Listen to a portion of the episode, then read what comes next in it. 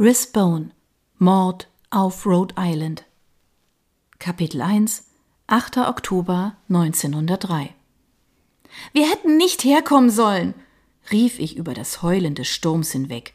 Heftige Böen vom Meer schleuderten uns Regen entgegen und verschluckten meine Worte.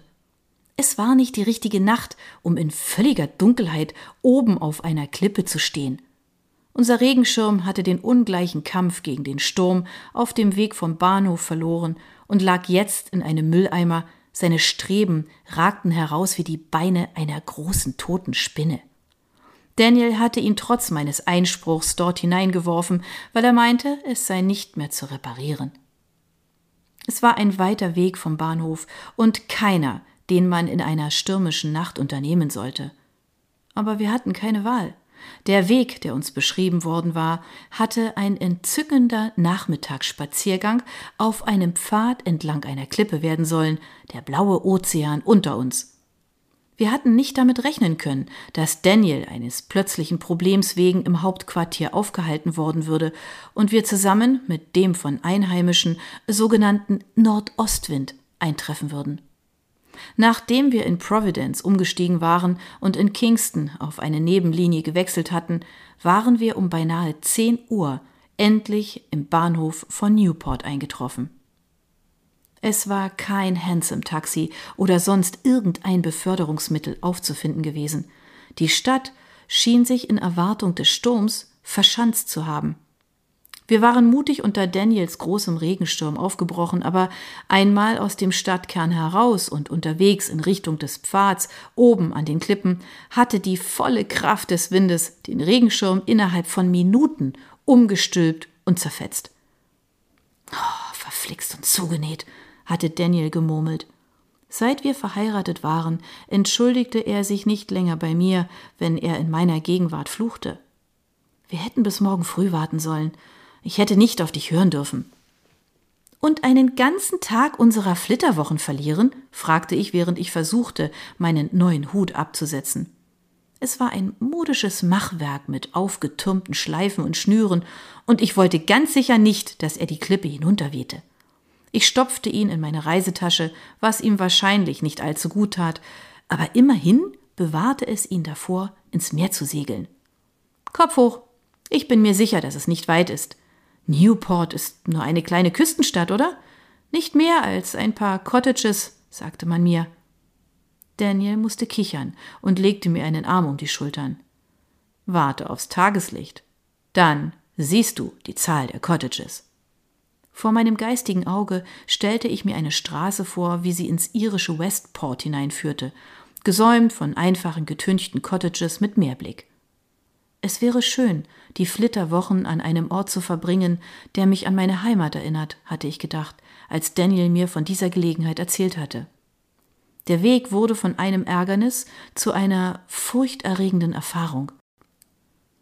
Wir versuchten, einer schmalen, dunklen Straße namens Cliff Avenue zu folgen, aber sie endete an einem hohen, verschlossenen Tor und zwang uns zu unserer ursprünglichen Route entlang der Klippen, zurück. Kein Weg, den wir in einer dunklen Nacht freiwillig gegangen wären. Kein Licht drang durch den Sturm, und unter uns konnten wir die Wellen an die Felsen krachen hören. Die Klippe schien sich ewig hinzuziehen, und selbst ich begann zu zweifeln, ob es einen Sinn gehabt hatte, unser Cottage noch an diesem Abend erreichen zu wollen. Glücklicherweise kam der Wind vom Meer her, sonst hätte ich befürchten müssen, dass wir über den Rand der unsichtbaren Klippe gefegt würden und in den Tod stürzten. Bist du sicher, dass dies der richtige Weg ist? rief ich und packte Daniels Arm. Gibt es hier nur solche Pfade? Liegt dieses Cottage nicht an einer anständigen Straße? Offensichtlich, sagte Daniel knapp. Aber es kam mir nie in den Sinn zu fragen, wie man den Weg bei miesem Wetter findet. Ich nahm an, dass es eine Droschke gäbe, falls wir eine brauchen. Ich starrte in die Dunkelheit. Hier sind keine Lichter zu sehen. Wir sind unmöglich in der Nähe irgendwelcher Cottages. Ausgeschlossen, dass die gesamte Bevölkerung von Newport um neun Uhr abends ins Bett geht, oder? Es ist Oktober. Keines der Cottages wird zu dieser Jahreszeit bewohnt sein, rief Daniel zurück. Sie werden nur im Sommer benutzt.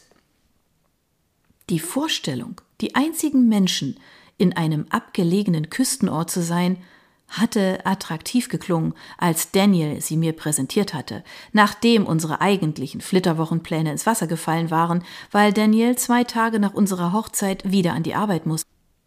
Ich hatte das ausnahmsweise einmal mit erstaunlicher Geduld ertragen, weil ich verstand, dass dies das Los einer Polizistengattin war. Ich glaube, Daniel war von meinem Gleichmut beeindruckt gewesen und hatte mir versprochen, dass wir aus der Stadt fliehen würden, sobald seine Arbeit es ihm erlaubte. Als dann das Angebot für ein Cottage an der Küste kam, hatte er sich darauf gestürzt.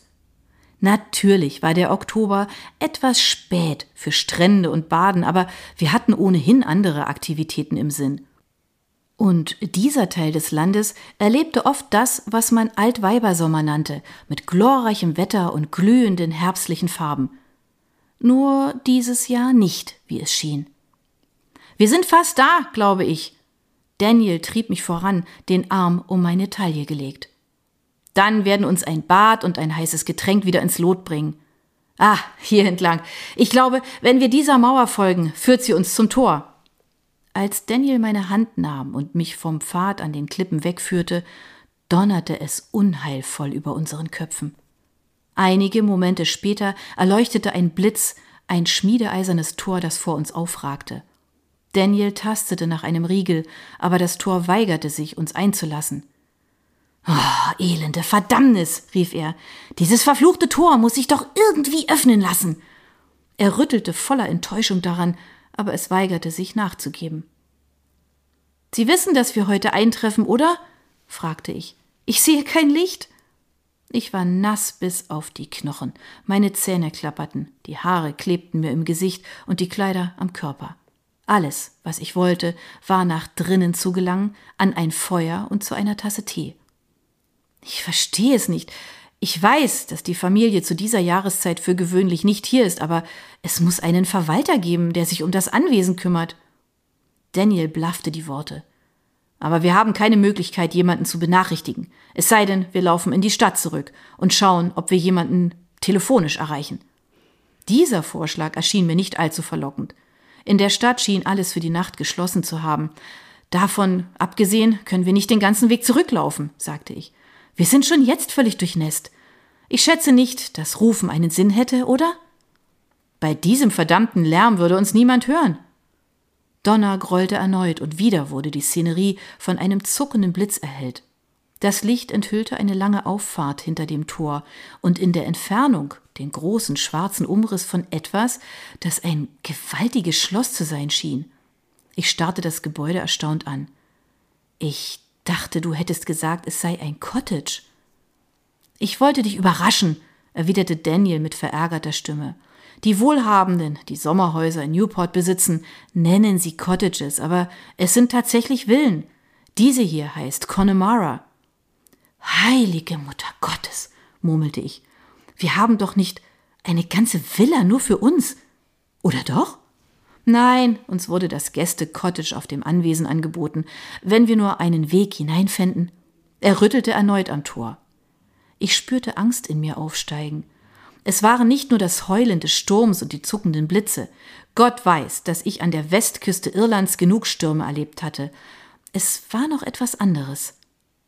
Daniel, lass uns nicht hierbleiben, platzte ich plötzlich heraus. Vielleicht sollten wir doch in die Stadt zurückgehen. Es muss ein Hotel oder irgendein Gasthaus geben, wo wir die Nacht verbringen können. Das Haus will uns offensichtlich nicht. Daniel sah mich fragend an. Das Haus will uns nicht? Ich habe das überwältigende Gefühl, dass wir nicht hier sein sollten, dass wir nicht erwünscht sind. Oh, du und dein sechster Sinn, sagte Daniel.